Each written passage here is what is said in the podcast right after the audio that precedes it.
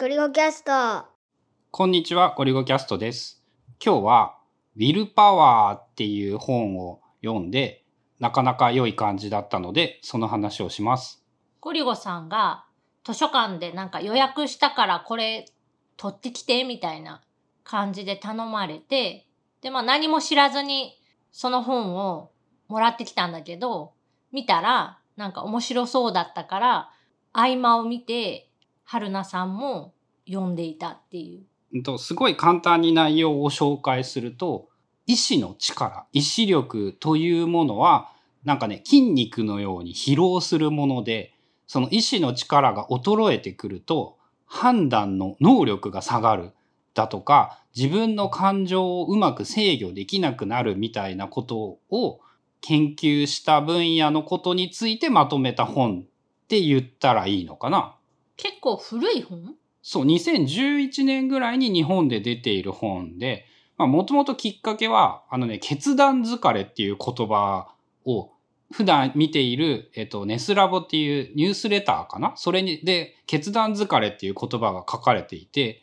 ディシジョンファティーグ。えーあー、すげえ面白いなと思って、それについていろいろ調べていると、その、毎回毎回、そのウィルパワーっていう本が、その参考文献として上がってくるんだよね。調べれば調べるほど。で、これは読んでみようと思って調べたら、なんか、どうやら絶版なのかどうなのか、アマゾンではもうその新品を購入することができなかった。で、本が古いので、電子版も出ていない。図書館を調べたら出てきたので、読んでみましたっていう感じで、正直2011年の本、2010年11年とかの本で、えっとね、古い部分はある。特にそのウェブサービスみたいなものを事例に出して、なんか今時はこういうふうに意志の力を節約できるみたいな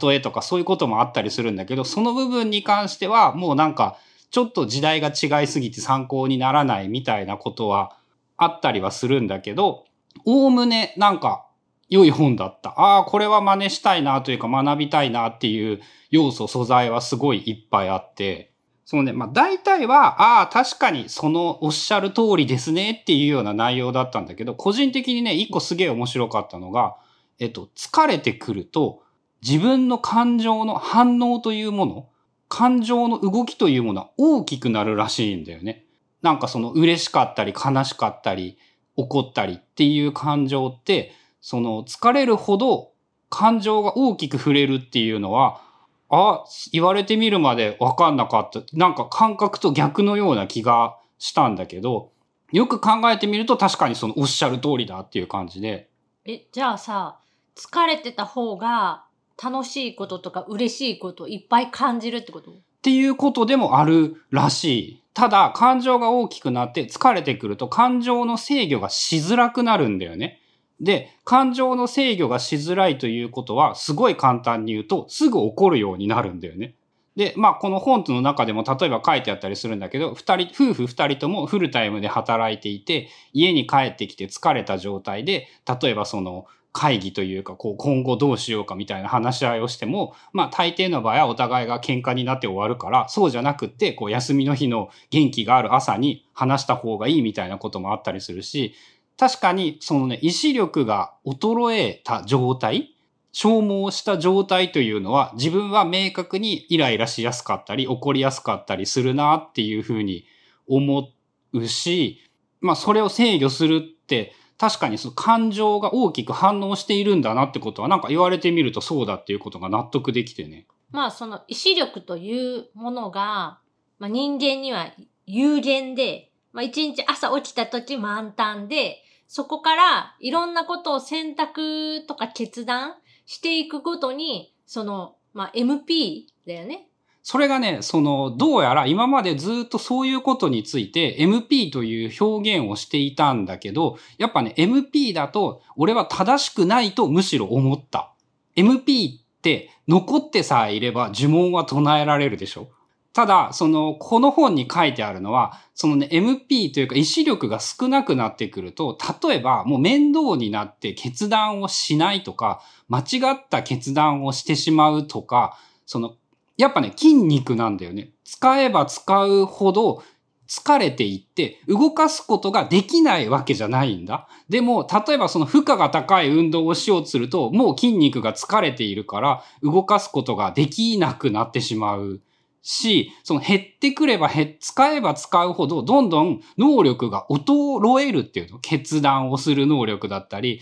決断をしようとする力。足が疲れた状態だと歩きたくなくなるじゃんなんか、それもそのやっぱ疲れてくると決断をしようとしたくなくなるとかっていうのですごく似ていて、ものすごい無理をすればできなくはないんだけど、どんどんやりたくなくなるっていう感覚があって、その今までずっとそれに関してはその MP で例えると分かりやすいよねって思っていたけど、えっ、と、大きな意味では間違ってないけど、なんかちょっと正確じゃない表現だなってこれを読んで思うようになった。まあ、さっきの例で言うとさ、その、例えば、あと 10MP が残ってれば、10の魔法は唱えられるっていうのと、10しか残ってないけど、その、それを全部使ったらもう、もうすでにヘトヘトだから、10すらも唱えられなくなってしまうみたいな、そういう感じ？そうだね。なんかそういう感じがする。だから、その、残り MP がいくつとかではなくって、やっぱ疲れてくるっていうのがなんか、ああそういう感覚なんだなって。で、その、一番疲れるのがやっぱ決断らしいんだよね。その細かなことで我慢するとか、なんかつまんねえ話を聞くっていう段階で我慢しているし、夜、朝、朝に起きたくないのに起きようとするっていう時点でもうやっぱ意志の力を使って起きるという決断をしているし、なんか決断という目線とか意志の力っていう目線で考えると、なんかね、めっちゃやっぱ凄まじい量の決断をしているなっていうことを思い知らされて、まあそこに関して、例えばどういう対策をすればいいとか、こういうことをしたら、その意志の力を節約、そもそもその意志の力というものを使わない工夫というものもすればいいみたいな話も出てきていたり、まあ読み終えたばかりなので、こう、すごくちゃんと全部のことを、普段ですね、ブックカタリストでは、この後、この読んだ本について、えー、1週間とか2週間時間をかけて書いてあったことを自分のノートにまとめて、どういうふうに喋ろうかっていうのを整理した上で喋っているんだけど、今回はそこが読み終えた直後なので、結構自分がやっぱ言語化がきちんとできていないなっていう感じはするんだけど。まあ今、えっ、ー、とね、多分7章、全部で10章ぐらいあって、7章ぐらいまであるのも読んだところ。で、後半はなんかあんまり別に、一番最後なんか結論のとこだけ読んだらいいよって言われたから、残り3章飛ばして、先にその結論のとこを今読んでるって感じなんだけど、まあ、あの、書いてあることはすごくどれも面白い。面白く読める本だなっていうのが一つと、あとはそれとは関係ない本で、最近読んだその時間を増やす思考法っていう本があって、その本の中でもそのウィルパワーが引用というか、あの、この、こういう本で書かれているって、その意志力の話っていうのが出てきてて、ちょうど読んでたから、なんか繋がって面白いなっていうのは思った。まあちょっと古い本なので、逆に言うとそういう新しい本で参考に引用されていたりとかも多いだろうし、分野としてやっぱ多分、その結構有名な本、日本でどの程度その有名になったのかはわかんないんだけど、そういう他の情報とかを調べてみる限りでも、割と有名で、その業界に影響を与えた本なのではないのかなっていう感じがした。ただね、その本当に結論というか極論を言ってしまうとですね、最後のまとめさえ読めば全部事足りるっていう感じで、まあ、大体どういう本でもそうなのかもしれないんだけど、1章から10章まであったんだけど、最後のそのまとめみたいなところをがっつり読み込めば、そこにほぼ全てが凝縮されているっていう感じはしていて、結論？だ大体この手の本のさ、やっぱよくあるやつがさ、1から10までが、なんていうの、こういうことがある、こういうことがある、こういうことがあるっていうなんか事例がいっぱい紹介されていて、最後の方に、じゃあどうしようっていうのでこうまとめてあるっていう感じなのかな。まあ、これがそういうフォーマットなので、えー、時間を節約したいなら、その、じゃあそう、じゃあどうしようかだけ読んでしまえば、大体エッセンスはつかめる。ただその最後のところを今読んでて思うのは、ちょっと、まあ、あの、凝縮されすぎてて、個々のその事例とかさ、過去にこういうテストがこうこうあって、こういう結果だったからこうみたいな、その過程みたいなところが全部省かれてるっていうか、まあそれを読むために、その1章から10章までがあるんだと思うけど、そこが全然ないと、ちょっとつまらないというか、これの結論だけを最初に読んで、これでもうおしまいってしちゃうと、あんまりその、この本の面白さっていうのはわかんないかも。それはあれか、やっぱ俺が10まで読んだ上で結論を読んだからそう思ったってことだよね、きっと。うん。その1から10までの事例だったり、こういうサンプルとか、こういう話みたいな、その関連付けみたいなのが、一切なかって、結論のとこだけをパッて渡されて、はい、これですって言われて読んでも、あんまりなような気がしてる。まあ、何にしても、その習慣化とかセルフマネージメントとかそっち方面を、やっぱなんていうの、根性でどうにかしようというのはもう完全に時代が違うじゃん？で、その意志の力というものは限られているということを知ったりだとか、節約するっていう考え方をしたりだとか、まあ、例えばで言うと、そのやっぱね、ご飯の献立決めるのに、毎日の献立決めるのに意志力消耗するってなんかこれ結構嫌だなと思って、最近は例えばそれに関して言うと、なんていうの、まあ、レパートリーが10ぐらいあるとして、もうその10のご飯レパートリーずっと使い回し続ければそんでいいやと思うようになってきていて、もうほぼ毎週カレーにして、毎週豚生姜焼きにしてみたいな、なんかそういうシンプルなものでもういいなって結構考えが変わって、考えが変わったじゃないな。そういうふうに思うようになってきたりもしていて。少なくとも1年以上前、1年ぐらい前から、その毎食サラダを食べるっていう風に決めて、一品がもうサラダ固定になったっていうのは、かなりその、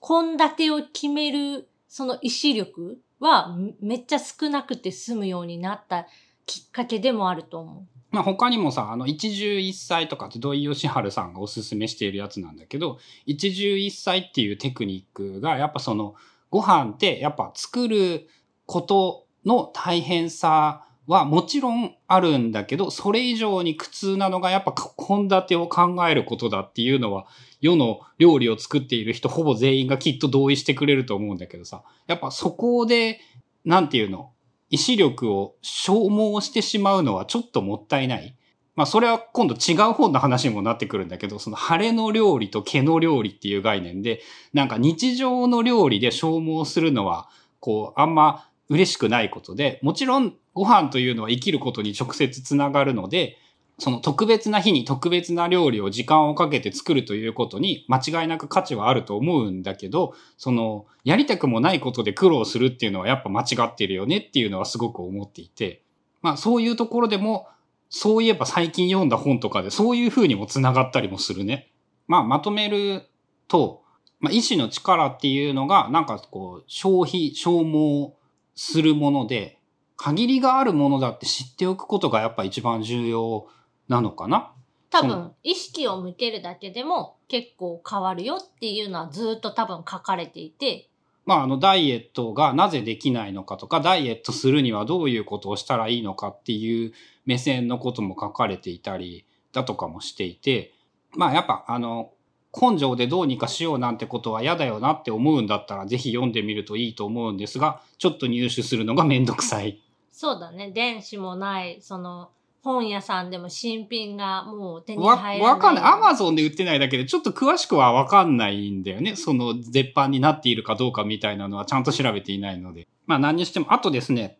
このまま何もなければ、近いうちに、ポッドキャストのブックカタリストの方で、この本についても話をしようかなと、今のところ計画しております。じゃあもっとこう読み込んで、ブックカタリストでもっと深く語るみたいな。うん、そういうふうに語ろうとも思いますので、気になる方は、ゴリュゴさんとクラスタさんっていう人と二人でやっているんですが、ブックカタリストというポッドキャストもぜひ聞いてみてください。まだウィルパワーの話はしていません。という感じですかね。あと、春菜さんは iPad Workers っていうポッドキャストを、だいたいゴリゴさんと一緒に、それも毎週何曜日だったっけ？木曜日配信。もしているので、よかったらそっちも聞いてみてください。